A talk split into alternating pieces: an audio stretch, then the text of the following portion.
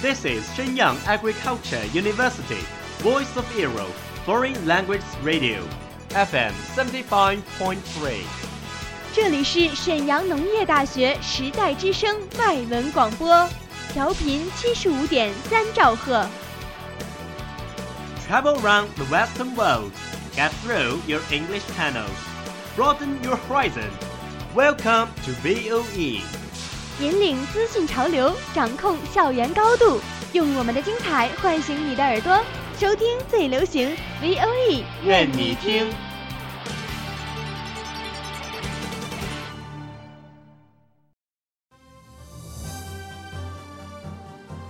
Campus Interview，与校园名人 face to face，讨论资讯 what you like。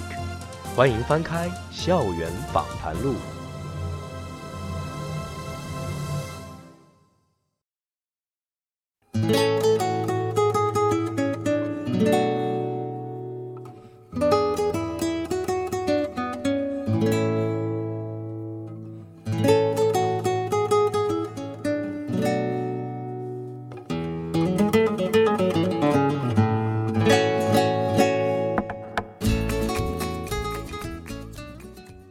Hello, my dear audience. Welcome to today's campus interview from VOE Foreign Languages Radio. I'm Bob.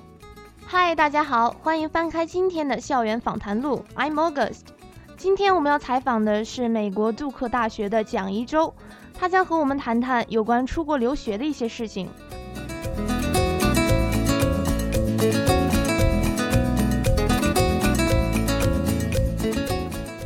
And now，一舟向听众朋友们打个招呼吧。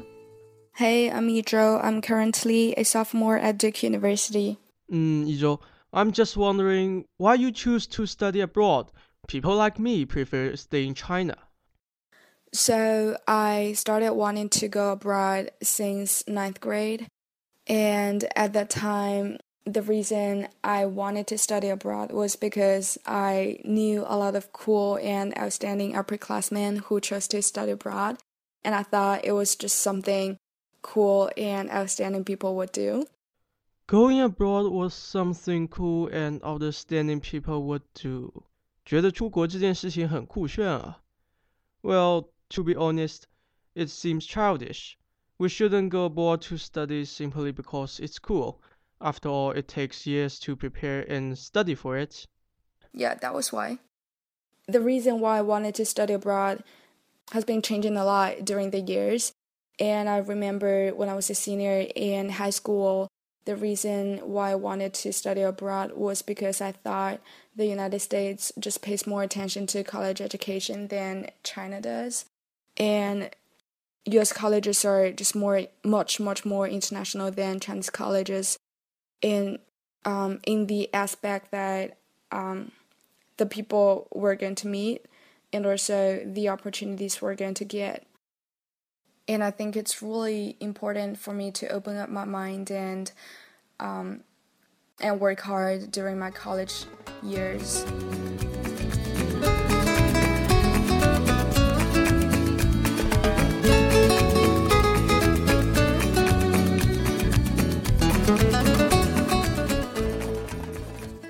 U.S. colleges are more international, and the U.S. pays more attention to college education.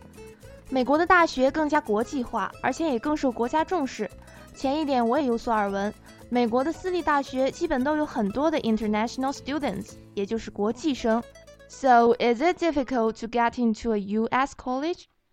Oh, I forgot to mention. So one stereotype I think people usually has is that um, it's really important. It's really easy to get into a U.S. college, and I don't think that's the case. At least for top U.S. colleges, because as in international students, it's it's it's just very hard to get into top colleges because um, top colleges usually have quota for how many international students can get in every year. And as a Chinese student, um, there are so many other Chinese students applying to top colleges every year.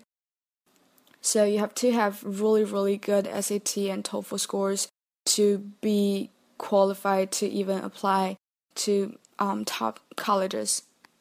So I'd say it's really no easier to get in a um, top US college than to getting a top Chinese college. Mm, it's not easy to get into a top US college, especially for international students like us. Plus, we need high scores to be qualified. 其实要进一所好的美国大学是很不容易的， 毕竟我们的竞争对手很多，所以我们要尽可能在 SAT 和托福考试中拿到高分。So, 一周 how do you prepare for those tests like SAT and TOEFL? Do you have any tricks? So actually, even though I started wanting to go abroad for college since ninth grade, my parents didn't agree on me going abroad until my junior no yeah my junior year in high school. so I didn't really have much time to prepare for standardized tests.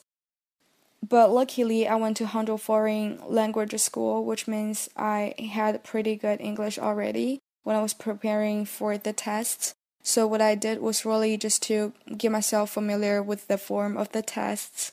But I would say really the most important thing when preparing for tests is not to get to know all the tricks, but the most important thing is to improve your English.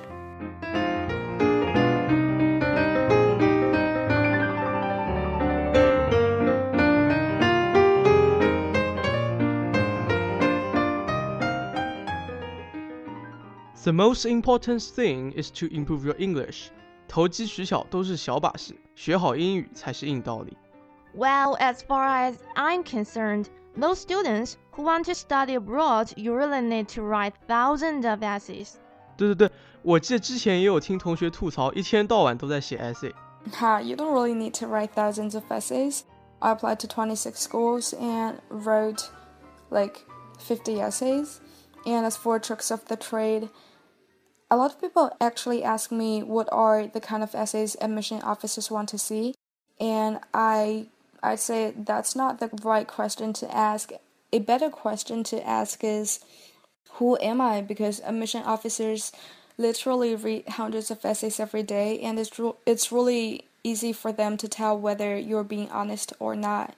And I guess what they want to see is who you really are, because if you are a good fit, they'll probably take you. Brilliant! Just be the one you really are，表现出真实的自己最重要。 OK，这期的采访到这里就告一段落了。 下一期的节目里，我们将继续采访蒋一舟，并和大家分享在写 essay 方面的建议，以及他在国外的小故事。Bye。Bye。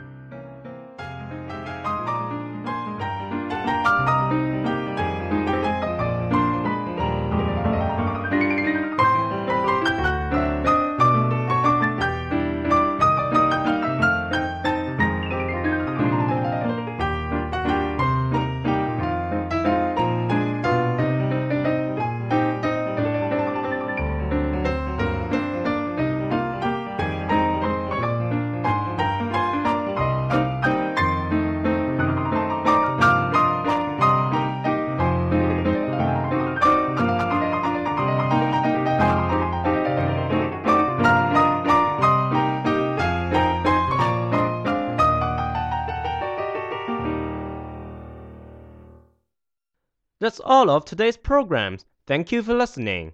如果你喜欢我们的节目，我们同时开通了三个网络平台，您可以同时在荔枝 FM、喜马拉雅、iTunes Store Podcast 同时搜索 VOE 外文广播电台，为您呈现精彩往期节目。我们下期再见。 We are, we are not your ordinary family, but we can all agree that we are close as close can be. So it don't matter